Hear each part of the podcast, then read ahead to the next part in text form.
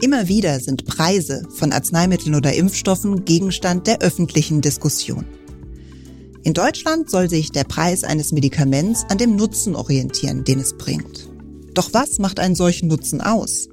Wie bemisst man einen Nutzen für Patientinnen und Patienten?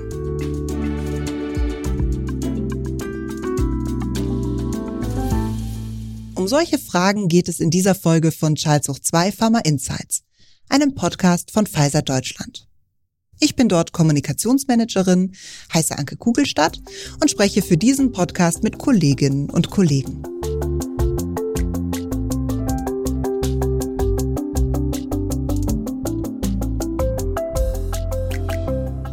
Martin Fensch ist Geschäftsführer bei Pfizer in Deutschland und leitet einen Bereich namens Health and Value, der sich unter anderem um die sogenannte Nutzenbewertung neuer Arzneimittel kümmert. Er schildert, wie vielschichtig der Begriff Nutzen und damit auch eine Bewertung von Nutzen ist. Vielleicht treten wir ganz kurz einen Schritt zurück und denken einen Moment nach über das Wort Nutzen.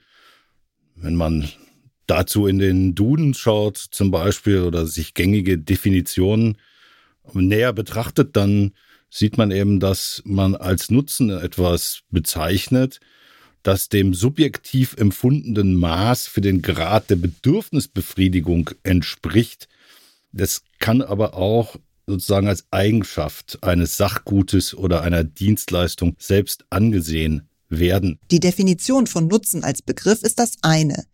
Die Bedeutung macht Martin Fensch an Entscheidungen aus dem Alltag etwas greifbarer. Wenn ich zum Beispiel vor der Frage stehe, wie komme ich morgen von Berlin nach Köln? Dann habe ich verschiedene Möglichkeiten. Ich kann also mit dem Auto fahren, ich kann mit der Bahn fahren, ich kann mit dem Flugzeug fliegen, ich kann mir vielleicht ein Motorrad ausleihen und, und, und. Es gibt also viele verschiedene Möglichkeiten. Und jetzt lege ich sozusagen Kriterien meiner Bedürfnisse an.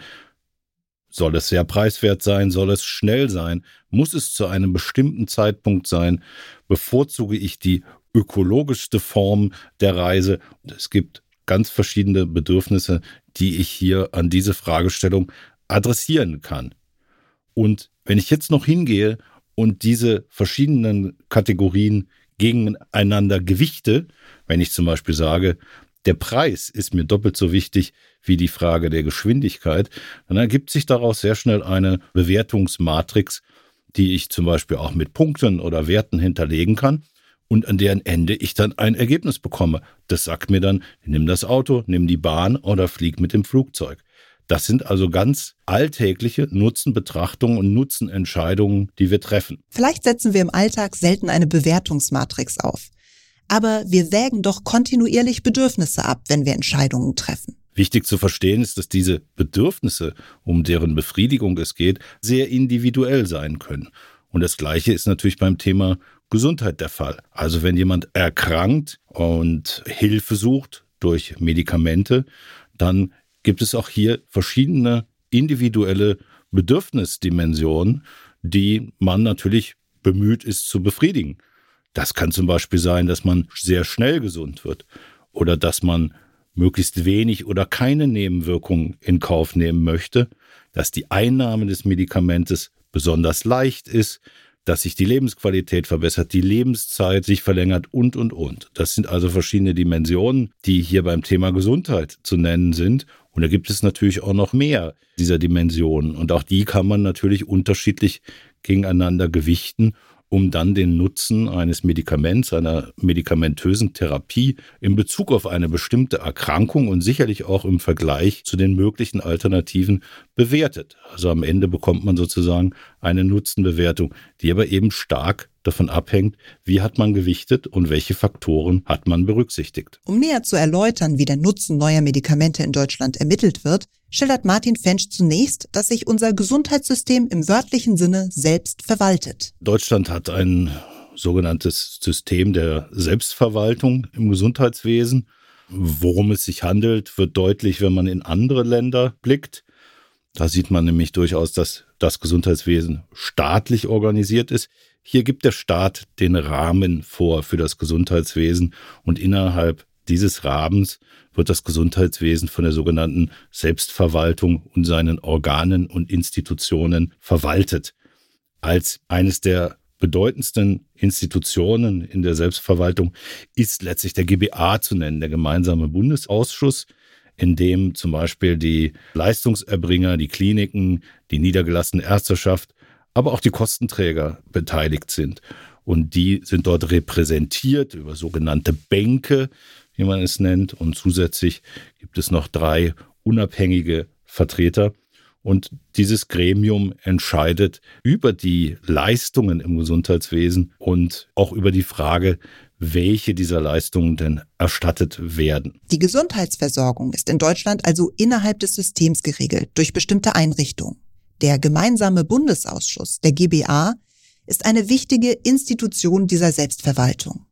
Zu seinen Aufgaben gehört es, den Nutzen neuer Arzneimittel zu bewerten. Die Bewertung eines Arzneimittels erfolgt nach einer festgelegten Methodik. Wir sind ja schon kurz darauf eingegangen, dass eben die Frage nach den Kriterien und auch der Gewichtung der verschiedenen Kriterien in Hinblick auf den Nutzen, also die Befriedigung bestimmter Bedürfnisse, hier im Falle sozusagen einer Erkrankung, letztlich den Nutzen definieren. Und welche Kriterien erfasst werden und wie sie gewichtet werden, ist in den Methoden der Nutzenbewertung vom GBA festgehalten und festgeschrieben.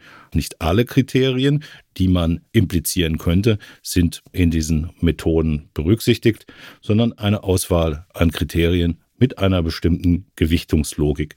Will ein pharmazeutischer Hersteller in Deutschland ein neues Medikament einführen, so ist mit der Markteinführung ein Dossier einzureichen. Und in diesem Dossier beantworten wir sozusagen die Frage nach diesen Kriterien und legen die Daten dar, die dann erläutern, welchen Nutzen dieses neue Medikament hat und wie es im Vergleich sozusagen zu Alternativen dasteht. Beurteilt wird dieses Dossier in der Regel durch das Institut für Qualität und Wirtschaftlichkeit im Gesundheitswesen, kurz IQWIC.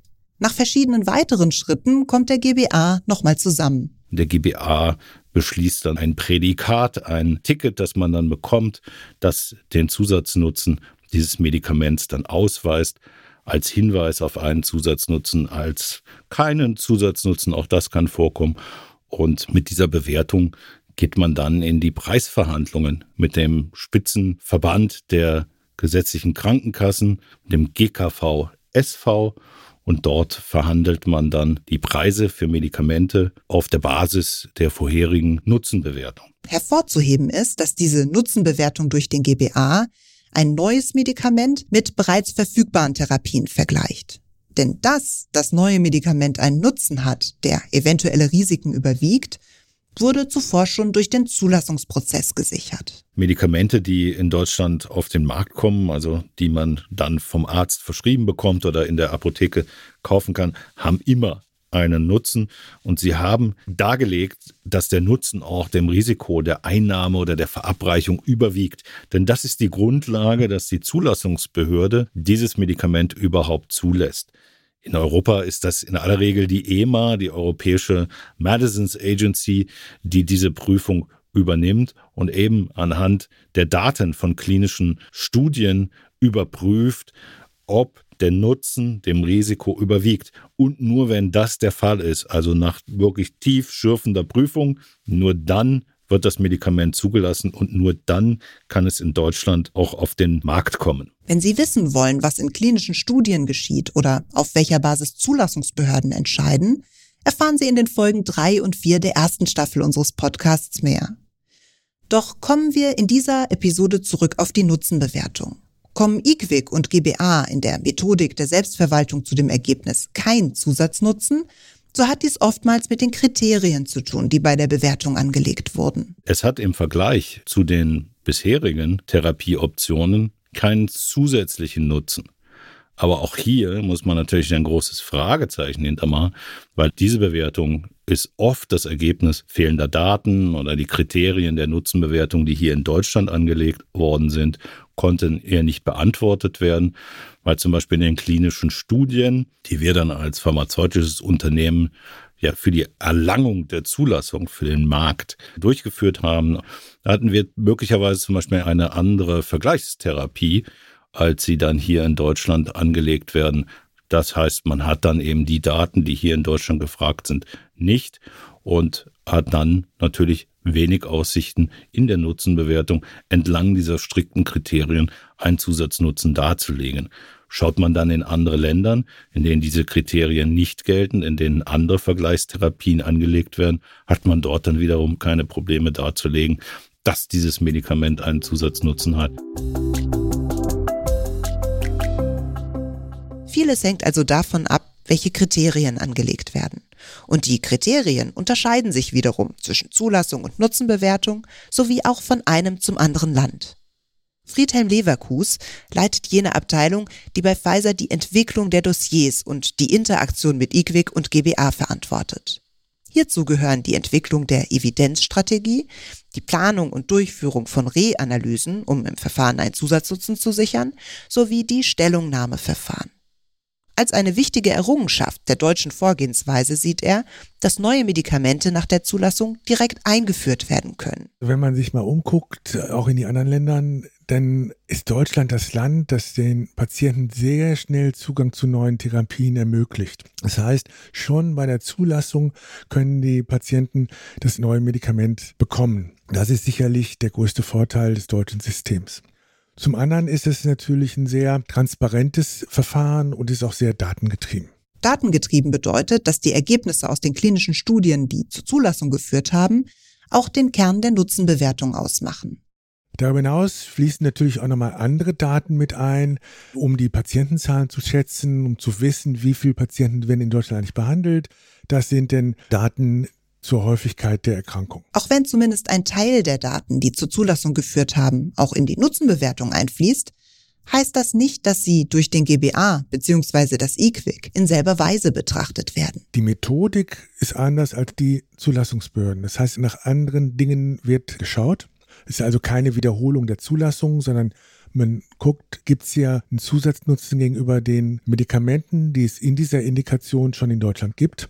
Wir stellen auch häufig Abweichungen zwischen den Entscheidungen der Zulassungsbehörden und den Entscheidungen des EQUIC oder GBA fest bei Dingen, die jetzt eigentlich das Gleiche beurteilen. Das dürfte unseres Erachtens halt nicht sein, kommt aber auch vor. Wie das Prozedere der Nutzenbewertung abläuft, regelt das AMNOG, also das Arzneimittelmarktneuordnungsgesetz.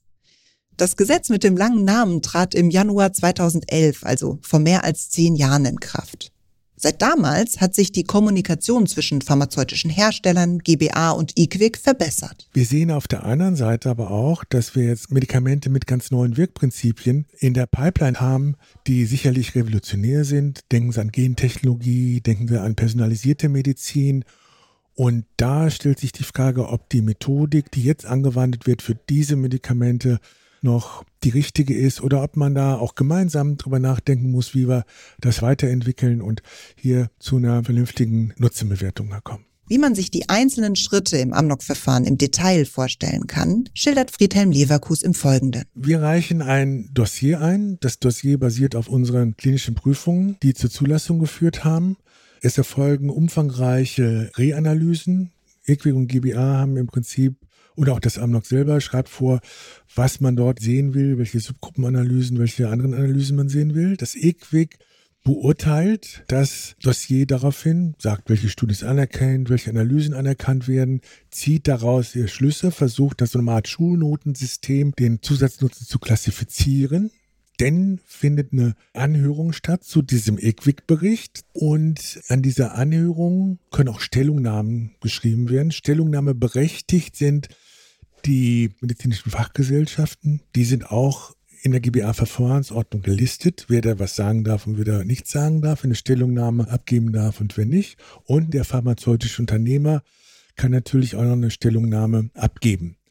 Daraufhin wird der GBA eine Entscheidung machen, eine Entscheidung des Zusatznutzens mit den tragenden Gründen, die Grundlage auch der Preisverhandlungen sind. Die Entscheidung des GBA bezeichnet man auch als den GBA-Beschluss. Für diesen Beschluss kommt ein Ausschuss zusammen, der immer die gleiche Zusammensetzung hat. Der beschlussfassende Ausschuss besteht aus 13 Stimmberechtigten. Mit fünf Stimmen vertreten sind dort die Kostenträger, konkret aus dem Spitzenverband der gesetzlichen Krankenkassen, die für die Gesundheitsleistungen der Versicherten bezahlen. die denn auch hinterher die Preisverhandlungen halt machen. Sind nicht die gleichen Leute, aber die gleiche Organisation. Ebenso viele Stimmen, also nochmals fünf, haben die Leistungserbringer. Dazu zählen Mitglieder der Deutschen Krankenhausgesellschaft und auch der Kassenärztlichen und Kassenzahnärztlichen Bundesvereinigung. Sie stehen für die allgemeine Ärzteschaft und hinzu kommen drei unparteiische Mitglieder, von denen einer Vorsitzende des Ausschusses ist. Patientenvertreter werden auch gehört, sind auch mit drin, aber die haben kein Stimmrecht im GBA. Nachdem der GBA seinen Beschluss zu einem neuen Medikament gefasst hat, beginnt auf dieser Basis die zweite Phase des Amnok-Verfahrens. In dieser verhandeln die pharmazeutischen Hersteller mit dem GKV Spitzenverband. Was das für ein Verband ist, erklärt Dr. Melanie von Wildenrath. Sie und das Team, das sie leitet, kümmern sich bei Pfizer um den Marktzugang verschreibungspflichtiger Medikamente in Deutschland. Es gibt ja über 100 verschiedene Krankenkassen in Deutschland. Das wäre für uns kaum möglich, mit so vielen Kassen einzeln zu verhandeln.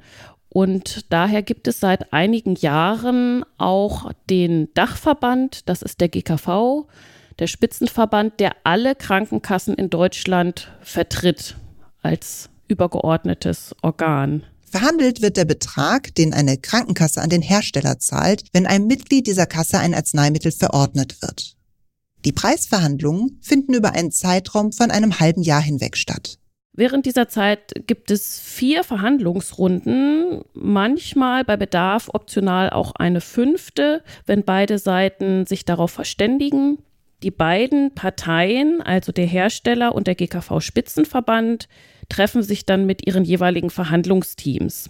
Von Seiten der Hersteller wird als Verhandlungsteam häufig ein crossfunktionales Team gestellt. Dabei sind wir als Market Access dabei und wir werden dann auch begleitet von Kollegen, die bei der Erstellung des Dossiers beteiligt waren, von einem Mediziner und auch von jemand aus der Rechtsabteilung. Gelingt es in den Verhandlungsrunden nicht, sich auf einen Preis zu einigen und einen Vertrag zu schließen, so kommt eine weitere Instanz ins Spiel. Es wurden dann ja bereits sechs Monate verhandelt und wenn dort keine Einigung erzielt werden konnte, muss eine Schiedsstelle angerufen werden.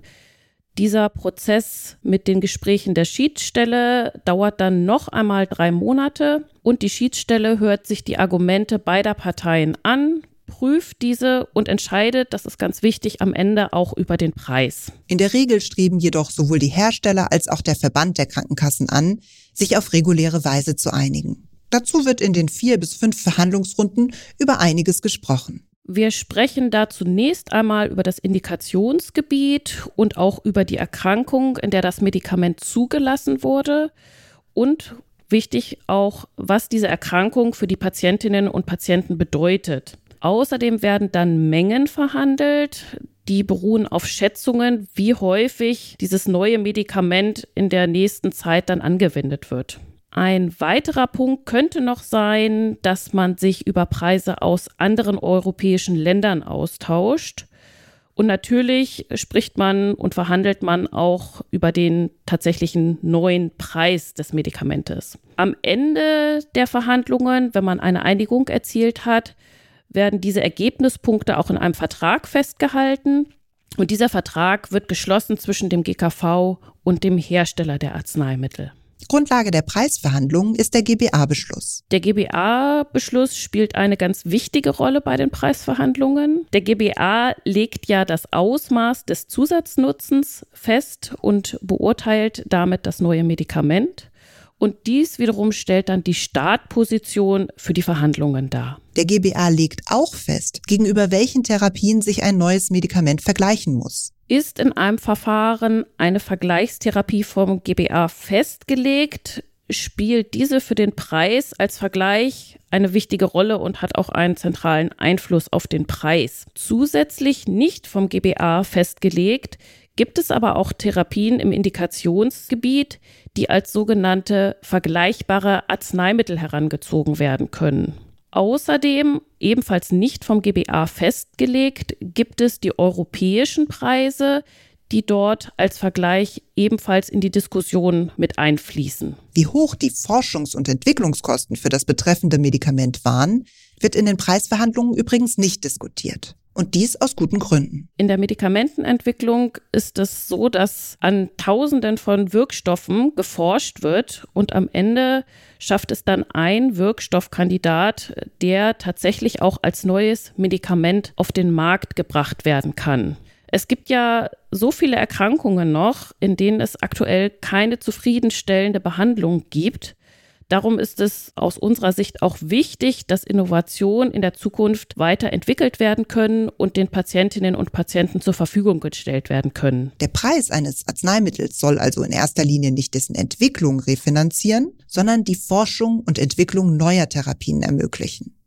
Dass über Arzneimittelpreise mit den Kostenträgern verhandelt wird, findet Melanie von Wildenrath ein gutes Prinzip. Durch die Verhandlungen können beide Seiten ihre Aspekte, die sie auf das neue Medikament, auf das Indikationsgebiet und die Erkrankung haben, auch austauschen und sich im Interessenausgleich dann auch einigen. Die privaten Krankenversicherungen schließen sich dem Verhandlungsergebnis übrigens an. Die private Krankenversicherung, die sitzt mit am Verhandlungstisch und der Vertrag, den beide Seiten dann miteinander abschließen, der wird auch gegenüber der privaten Krankenversicherung angewendet, auch wenn sie nicht direkter Verhandlungspartner in dem Sinne ist. Sowohl die Nutzenbewertung als auch die Preisverhandlungen finden im ersten Jahr nach der Einführung eines neuen Medikaments statt. Und der verhandelte Preis gilt dann ab dem zweiten Jahr nach der Markteinführung des neuen Medikamentes. Durch dieses Verfahren sichert das dem Patienten einen schnellen Zugang zu dem neuen Medikament. Der Solidargemeinschaft ist ein angemessener Preis zugesichert und auch als Hersteller hat man eine gewisse Planungssicherheit. Das wiederum ist ein wichtiger Anreiz, damit Medikamente nach der Zulassung in Deutschland auch rasch eingeführt werden können. Der Zugang zu neuen Medikamenten ist in Deutschland im Vergleich zu vielen anderen Ländern der EU und weltweit also besonders schnell. Zugleich mehren sich Stimmen, dass das deutsche Amnok-Verfahren immer mehr an seine Grenzen gerät. Auf die Gründe geht Pfizer-Geschäftsführer Martin Fensch ein. Wir haben glücklicherweise eine hohe Dynamik in der Forschung und im medizinischen Fortschritt bei der Entwicklung von neuen Medikamenten. Wir haben es gerade in der Corona-Pandemie gesehen, dass wir mittels von mRNA-Plattformen in der Lage waren, in Rekordzeit einen Impfstoff herzustellen, der es ermöglicht, diese Pandemie auch zu überwinden. Dies zeigt sehr eindrücklich, dass es eben immer wieder möglich ist, auch neue Kapitel in der medizinischen Forschung aufzuschlagen. Und diese neuen Therapien und die neuen Impfstoffe, das, die sind nicht unbedingt vergleichbar mit den Therapien, Medikamenten und Impfstoffen von gestern. Also sie werden spezifischer, sie werden personalisierter, wir bekommen Gentherapien, Einmalbehandlungen, die es ermöglichen, Erkrankungen für viele Jahre zu überwinden. Und die neuen Therapien oder viele dieser neuen Therapien stellen eben auch besondere Ansprüche an eine Nutzenbewertung. Und hier, denke ich, muss sich das System der Nutzenbewertung und der Preisfindung auch weiterentwickeln. Es geht ihm also um eine Weiterentwicklung der Nutzenbewertung, damit Patientinnen und Patienten auch in der Zukunft an dem medizinischen Fortschritt schnell teilhaben können. Doch wie kann das konkret aussehen? Ich bin überzeugt, dass wir auf allen Seiten mehr Flexibilität brauchen. Wir müssen die Methoden, die Prozesse weiterentwickeln, so dass sie zu der Dynamik des Fortschritts passen und das muss auf allen Seiten der Fall sein.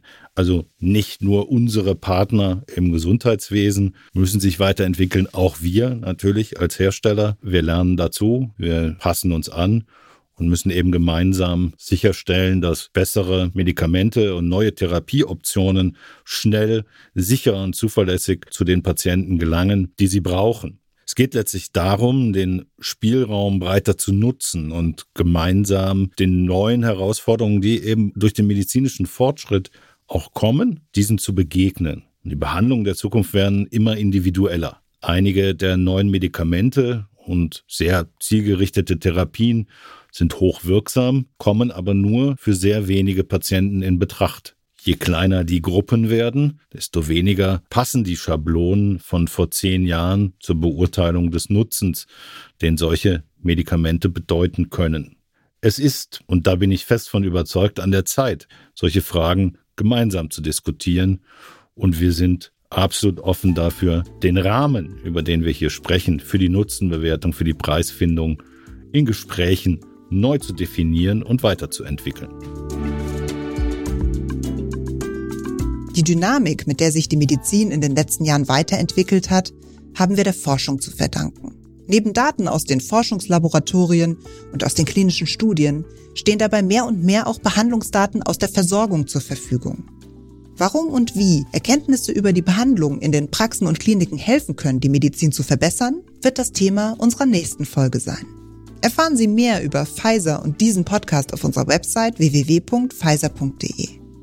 Wenn Ihnen Charles Hoch 2 Pharma Insights gefällt, empfehlen Sie uns gerne weiter. Natürlich freuen wir uns auch, wenn Sie uns abonnieren und über Bewertungen in der Apple Podcasts App. Wenn Sie mögen, bis zum nächsten Mal.